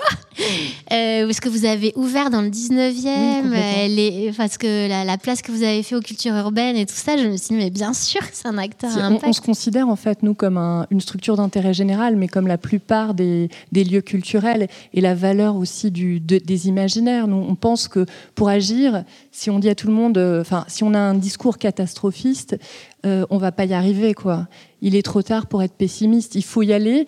Et la valeur de, la culture, c'est d'embarquer par l'émotion, par le sensible, de faire agir. Euh, on réussit à faire des choses extraordinaires alors qu'on voilà, on a beaucoup d'énergie. Je crois qu'il y avait quelqu'un qui voulait réagir sur les imaginaires, mais en fait, ça me donne envie de faire un autre meet-up sur, ce sujet-là. Merci beaucoup de l'avoir annoncé, mais je laisse quand même peut-être. Euh, tu voulais réagir, dire quelque chose? Très rapidement. Allez, en fait, cette envie irrésistible, on n'a pas envie de la brider. Alors, on t'écoute. Bonjour, j'avais hésité à poser la question, mais je me suis dit que comme on n'avait pas parlé du secteur culturel, c'était peut-être pas, c'est peut-être un peu euh, hors sujet. Mais effectivement, moi, je travaille du coup dans le secteur culturel et sur les nouveaux imaginaires. Euh, j'ai énormément de mal à trouver des indicateurs de mesure d'impact, de performance positive, on va dire. Euh, alors mesurer sur ce que je fais, la consommation d'eau, de métaux, d'énergie, les émissions de gaz à effet de serre, etc. C'est des projets de recherche sur lesquels on est vraiment engagé avec le PIA 4, etc. Mais par contre, sur voir quel impact les récits ont pu avoir sur le public, sur euh, leur, euh, leur, perception euh, du, monde, leur prise de conscience et leurs actions. c'est extrêmement compliqué. On est en train de tester quelque chose là, avec une, installation, on a eu plus de 1000 personnes déjà, qui a été présentée dans des festivals internationaux où les gens viennent de très loin en avion souvent, et où on a avec chacun d'entre eux une demi-heure d'échange. il y a un compteur carbone sur l'installation, il y a des grosses discussions, etc. donc on essaye de et ensuite un QR code vers un groupe Telegram qui est en train d'être rejoint par pas mal de monde. Euh, et donc on, a l'impression de commencer à mettre le doigt sur quelque chose qui, qui, va dans ce sens-là. Mais euh, c'est sûr que s'il existe des, méthodos, en tout cas des indicateurs pour pour les imaginaires, moi ça m'intéresse d'en entendre parler parce que je sais pas comment m'y prendre. Bah, je pense qu'on va se parler parce que nous sommes en train de lancer la mesure d'impact d'Ashoka France qui n'est pas vraiment un pacte. D'ailleurs, mesure d'utilité d'Ashoka France et la façon dont on appréhende les choses, c'est surtout sur euh, la manière dont on a réussi à modifier euh, la vision de l'entrepreneuriat, en France notamment, parce que le, fondateur du terme entrepreneuriat social, c'est Bill Drayton, le créateur d'Ashoka, qui l'a d'abord fait dans d'autres pays et qui l'a, entre guillemets, importé. Donc la puissance du langage, parce que c'est culturel aussi, la bataille, elle est culturelle en réalité. Hein. C'est pour ça que je me suis permise de, raccrocher à, notre venue euh, chez vous, évidemment. Donc on va, on va le faire là-dessus, sur les récits de la jeunesse également, une jeunesse qui est en capacité, avec une, une acquisition de compétences comme la coopération, d'être orientée solution, l'empathie, tout ce, genre de choses dont on a cruellement besoin aujourd'hui. C'est des choses qu'on est en train de mesurer aussi. Et puis la dernière partie, c'est sur euh, la philanthropie. la philanthropie est perçue, euh, parce que c'est un cliché aussi qu'on a, comme étant très orientée charité. la réalité, c'est que la philanthropie, c'est aussi un outil formidable de R&D de politique publique, parce que sans les philanthropes, il y a beaucoup d'associations qui ne pourraient pas aujourd'hui euh, faire ce qu'elles font. J'en prends juste une, Unicité, que vous connaissez certainement, qui a inspiré le service civique, et aujourd'hui, c'est une politique publique avec une ligne budgétaire dans le projet de loi de finances. Donc, faut pas oublier ce genre de choses, et c'est une asso qui date des années 90, quoi. Donc, donc ce genre de choses, voilà, ça, ça instille. Donc, et notre outil va être parce que Ashoka a plutôt vocation à être dans la coopération. Je pense que ça vous aura pas échappé. Euh, évidemment, depuis le temps que je, le dis, on a vocation à ce que la façon dont on a appréhendé ce sujet-là, il soit accessible à tout le monde. Donc la méthode qu'on a mis en place, on va la rendre accessible. Donc il y aura certainement peut-être, j'espère, des choses à piocher pour vous, que ça puisse vous aider aussi dans le travail que vous êtes en train de, en train de mener. Mais il faut aussi s'associer, parce qu'il y a énormément d'associations ou d'entrepreneurs sociaux qui travaillent sur la question des récits. Euh, simplement, tout le monde a l'impression d'être plus malin que l'autre. Euh, en fait, non, je crois pas. Je crois qu'il faut vraiment qu'on se mette tous autour de la table et, qu'on soit capable d'apporter ça justement à la puissance publique, aux écoles de journalisme, aux écoles de scénaristes, parce qu'il va falloir qu'on en mette de plus en plus des récits qui soient euh, des récits désirables pour le monde de demain, quoi. Enfin, le monde d'aujourd'hui même d'ailleurs, plus que de demain.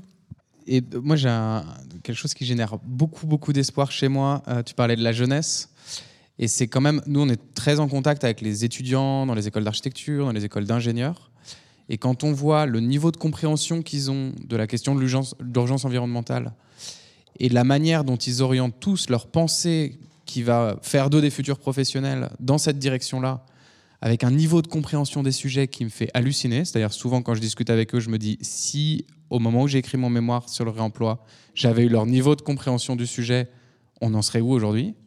C'est ils ont alors pour une infinité de raisons mais ils ont un très très bon niveau de compréhension de, ces sujets là euh, donc ça va vite devenir des, professionnels euh, efficaces je pense pour répondre aux, problématiques de demain et une conscience politique qui pareil moi me fait halluciner euh, et notamment quand on regarde un peu qui sont les activistes environnementaux un peu sérieux qui font bouger les lignes. Aujourd'hui, ce sont des adolescents ou des très jeunes adultes euh, qui inventent des modes d'action que je trouve moi extraordinaires. on n'a pas assez fait le bilan de, des modes d'action politique historique et de leur inefficacité totale pour répondre à ces problématiques-là. Il y a un livre génial de la gagnerie qui s'appelle Sortir de notre impuissance politique qui explique très très bien ça.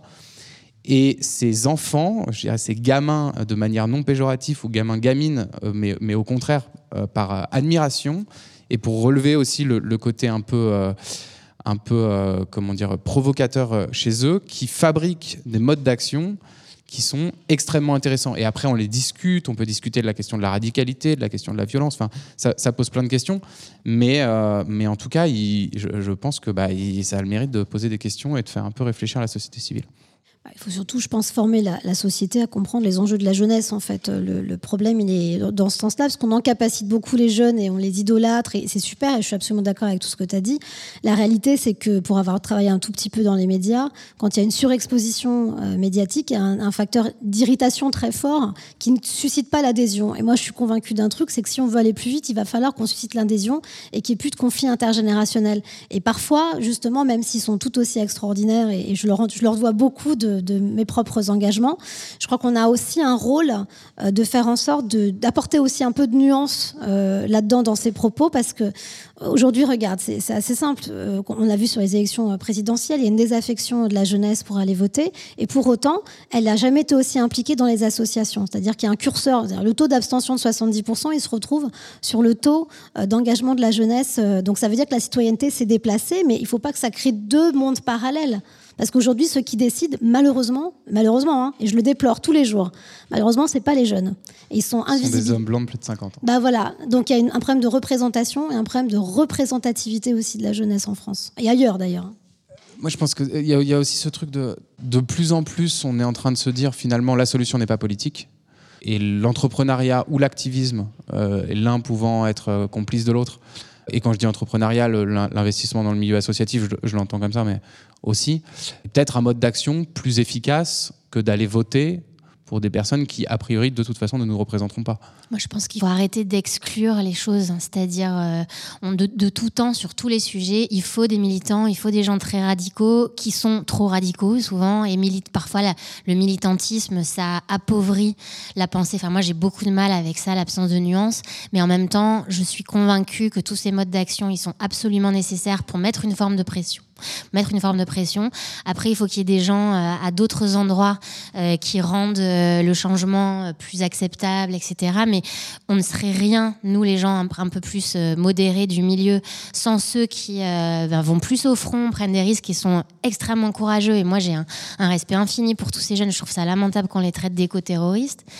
et pareil, quand tu dis la solution ne sera pas politique, elle est évidemment politique, elle est entrepreneuriale, elle est militante et sociale, et moi, je l'ai vu sur mes sujets, c'est-à-dire que euh, il y a des entrepreneurs qui ont commencé à se bouger, il y a euh, des, euh, des, journalistes d'investigation qui ont commencé à montrer les continents de plastique, il y a eu des sujets qui sont sortis sur bah vous triez tous vos poubelles jaunes, mais à la fin ça finit en Malaisie et voilà.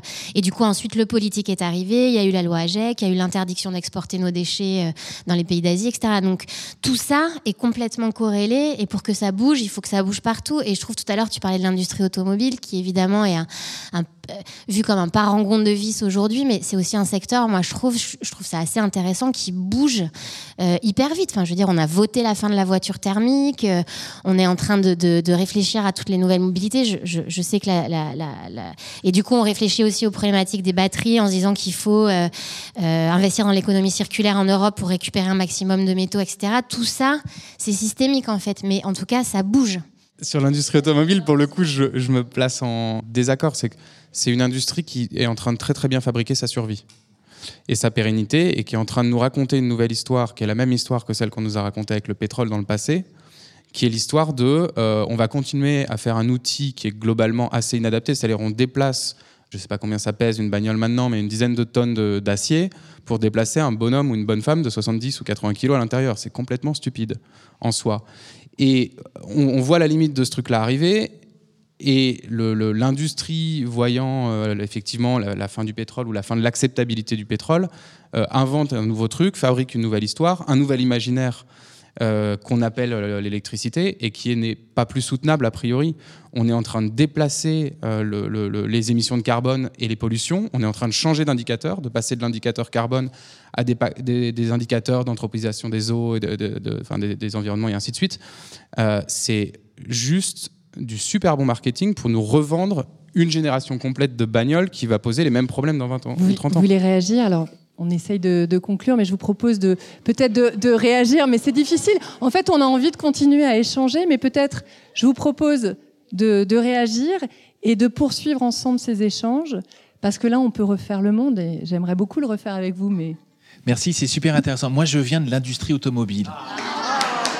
Et je trépigne. Donc, je, je suis d'accord. On peut se tutoyer. Je suis au premier rang parce que je découvre beaucoup sur les entreprises à impact en France j'ai un profil beaucoup plus international. Mais j'ai passé 15 ans à faire la promotion de la bagnole et à vendre du diesel. Je suis passé en Suède où c'était impossible de vendre du diesel parce que les normes sont beaucoup plus sévères. Ça m'a réveillé. J'ai fait deux ans d'expat là-bas. Je suis rentré, on m'a mis responsable des ventes, leasing, il fallait vendre du diesel et ainsi de suite. Et sont arrivés les véhicules électriques. Et là, je me suis dit, ah, ça m'intéresse, donc je suis rentré dans le marketing du véhicule électrique Et puis j'ai fini par quitter la société, un grand constructeur français, pour devenir consultant indépendant, mais il y avait encore beaucoup d'attractions sur justement le récit de ce que la voiture électrique va proposer. Et le gros problème que j'ai encore aujourd'hui, là je viens d'accompagner, hein, je suis consultant indépendant, donc j'ai accompagné une petite société start-up qui est, elle, société à impact, qui conçoit un petit quadricycle solaire qui est à pédale, mais encore une fois, eux, leur gros problème, c'est de lever des fonds et c'est quelque part de se faire racheter par un constructeur automobile. Donc moi, ce que je perçois, c'est le gros problème du récit. Comment est-ce qu'on change en fait l'ancienne image qu'on a eue dans le tabac C'est cool de boire? comment est-ce qu'on change l'image aussi en fait de c'est super cool d'avoir un SUV parce que euh, je suis désolé mais les constructeurs français ils ont failli mourir et là ils sont en phase de survie parce qu'ils nous vendent des SUV même si c'est des plus petits moteurs et ainsi de suite. Donc moi ce qui m'intéresse là c'est comment m'engager de manière collaborative pour aider à changer le récit dans ce que je connais trop bien. Moi j'ai vu des, des, des, notes de lobbying qui sont montées à des niveaux étatiques. Et donc l'écosystémique entre le- l'écosystème pétrolier, gazier, quand on a commencé à voir que le diesel n'allait pas trop, fallait aller sur le gaz naturel liquide, fallait aller sur le GNV, ah ben maintenant c'est l'électrique à fond. Le problème, il est le récit face à l'usage. Alors ça dépend de quel récit on parle, parce que là c'est super intéressant ce que vous venez de pointer, puis je pense que peut-être on conclura, parce que j'ai l'impression vraiment qu'on fait, de la rétention pour tout le monde, donc c'est terrible. Euh, ça fait euh, près de 60 ans que les plus grands récits euh, réguliers qu'on a sont des récits publicitaires. Publicitaires. Moi, je parlais pas de récits publicitaires. hein. J'étais en train de parler de cinéma, j'étais en train de parler de littérature.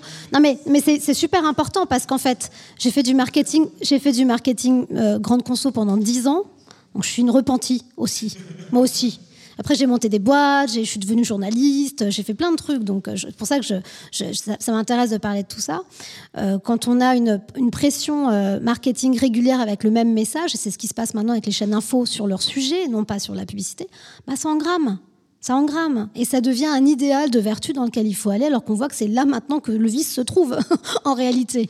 Donc ces, récits-là, il faut, il faut les transformer. Donc votre rôle de consultant, il est formidable, parce que vous allez pouvoir, j'espère, en tout cas je le souhaite, je l'appelle de mes voeux, vous allez pouvoir agir auprès de ces constructeurs. On vient de, signer un partenariat avec L'Oréal, nous, Ashoka très intéressant parce que L'Oréal, quelque part, est co-responsable de l'image de la beauté qu'on met dans le monde depuis 40, 50 ans. Donc, c'est pas simplement en étant éco-responsable sur ces packaging qu'on va réussir à changer complètement la société. C'est en allant attaquer l'histoire du récit publicitaire aussi qui est fondamental et qui nous met dans une, hyper-consommation.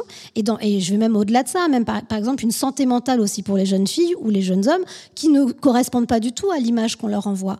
Donc, il y a tout un, un- non pas un imaginaire, mais une réalité, terrain. Et assez dur que parfois, ça peut être aussi euh, beaucoup plus important parce que vu les budgets qui sont dépensés par ces organismes, bah, venir, c'est la présence à l'esprit marketing tous les jours. Tous les jours, le même message. D'ailleurs, regardez, moi, je me souviens de Mère Denis, bon, parce que je suis plus vieille que tout le monde, mais voilà, ça, reste. Euh, on se souvient de, la, de, pubs, de messages clés. Euh, euh, 5 fruits et légumes par jour, c'est resté aussi parce qu'il y a une. Bon, là, pour le coup, on est content parce que c'est pour de la santé euh, publique. Mais pour d'autres choses, ça n'est pas de l'ordre de la santé publique. Donc, les récits publicitaires, donc on va préciser, sont clairement à aller euh, gratter, à aller réinventer pour être plus au, plus au fait de la réalité de, notre société d'aujourd'hui. Si je peux conclure là-dessus. Juste dire, moi je suis assez jeune, j'ai 25 ans. non, ce que je voulais dire, c'est qu'on se pose beaucoup la question de dans quoi on veut travailler. Moi j'ai trouvé un métier qui a du sens au quotidien. Euh, avec plein d'amis, quand on en parle, tout le temps on se dit on a envie d'aller bosser dans la pub. Là, on a envie d'aller bosser dans la pub parce qu'il y a tellement de choses à faire, euh, tellement de récits à réinventer. Je fais pas une lettre de démission du tout ici, mais ce que je veux dire, c'est que ce que je veux dire, c'est simplement que euh, je suis entièrement d'accord euh, qu'il y a un boulevard de réinvention des imaginaires euh, dans la publicité. Et en tout cas, sachez que autour de moi, euh, je connais beaucoup de gens qui souhaitent s'y attaquer. Donc voilà, c'est tout. Et, comme on est dans un lieu de culture, l'imaginaire, ça passe aussi par les expériences qu'on pratique. Ici, on pratique au quotidien, on invente une, une nouvelle façon d'être avec les autres. Je pense que vous avez parlé beaucoup de collaboration et en fait, c'est fou. On, parle d'entreprise et l'image qu'on pouvait avoir de l'entreprise, c'est le côté euh, compétitif. Nous, on croit dans un incubateur comme euh, 104 Factory que la force des entreprises, c'est d'être dans la collaboration. On fait en sorte que les, équipes qui sont ici, elles se parlent, elles échangent, elles collaborent, elles travaillent ensemble parce qu'on croit qu'on a tous des, super pouvoirs, qu'on est 25, 45, 55, euh, qu'on habite dans le 19e euh, ou qu'on soit un artiste euh, euh, ou un technicien ou une technicienne. Et je pense que c'est ça. Enfin, je pense que voilà. C'est difficile de conclure, vous êtes passionnant, on a envie de vous écouter, on a envie de réinventer euh, les industries. Aujourd'hui, les industries culturelles et créatives emploient plus que les industries automobiles. Moi aussi, j'ai travaillé dans l'industrie automobile. C'est une confession, là, ce soir. Allez, mais on, voilà, on s'en sort très bien. Et on a tous envie de travailler dans la culture, non, aujourd'hui? Donc merci beaucoup, infiniment, Elsa, Florence, euh, Mathilde, Morgane. Merci euh, toute l'équipe de, Convergence. Merci aussi beaucoup à toute l'équipe de l'incubateur, Efren, Alix, pour tout ce que vous faites euh, tout le temps, tous les jours. Merci aussi à Morgane euh, derrière les, consoles. Et voilà, revenez nous voir. Et puis on fait un meet-up euh, bientôt.